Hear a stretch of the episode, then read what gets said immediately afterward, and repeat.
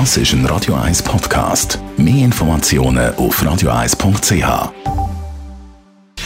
Gesundheit und Wissenschaft auf Radio 1. Unterstützt vom Kopfwehzentrum Irlande Zürich. www.kopfwww.ch Viel lüften, immer wieder lüften und äh, immer mehr von uns legen ja die Jacke auch drinnen an, weil es äh, wegen dem Lüften doch temperaturmäßig frisch wird, vor allem auch in den Klasszimmern der Schule. Im Kampf gegen Corona Aerosol ist äh, in geschlossenen Räumen natürlich äh, Lüften wichtig und jetzt hat man herausgefunden, dass Stoßlüften, also einfach mal alle Fenster auf für einen gewissen Moment viel mehr bringt als Luftfiltergerät.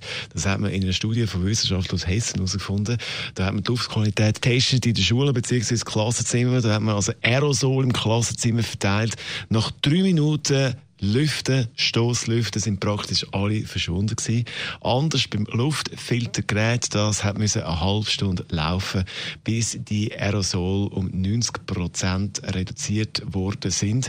Das im Klassenzimmer. Also, man hat, äh, wir haben uns ja schon ein bisschen gefreut, man kann das irgendwie technisch elegant lösen mit so Luftfiltergeräten. Es wird aber nicht so funktionieren oder nicht so gut. Äh, wird also wieder müssen ab und zu auch in Zukunft.